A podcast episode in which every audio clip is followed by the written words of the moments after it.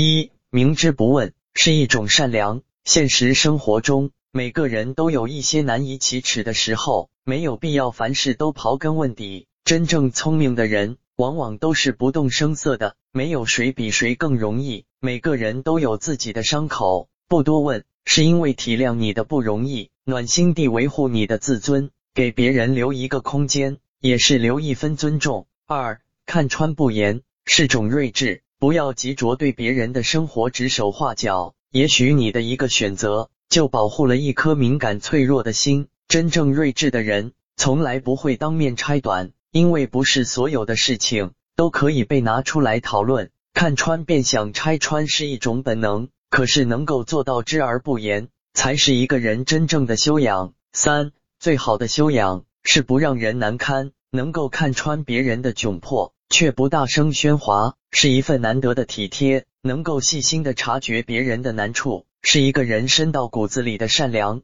知人不必言尽，给别人留一分体面，助人无需张扬，学会将心比心。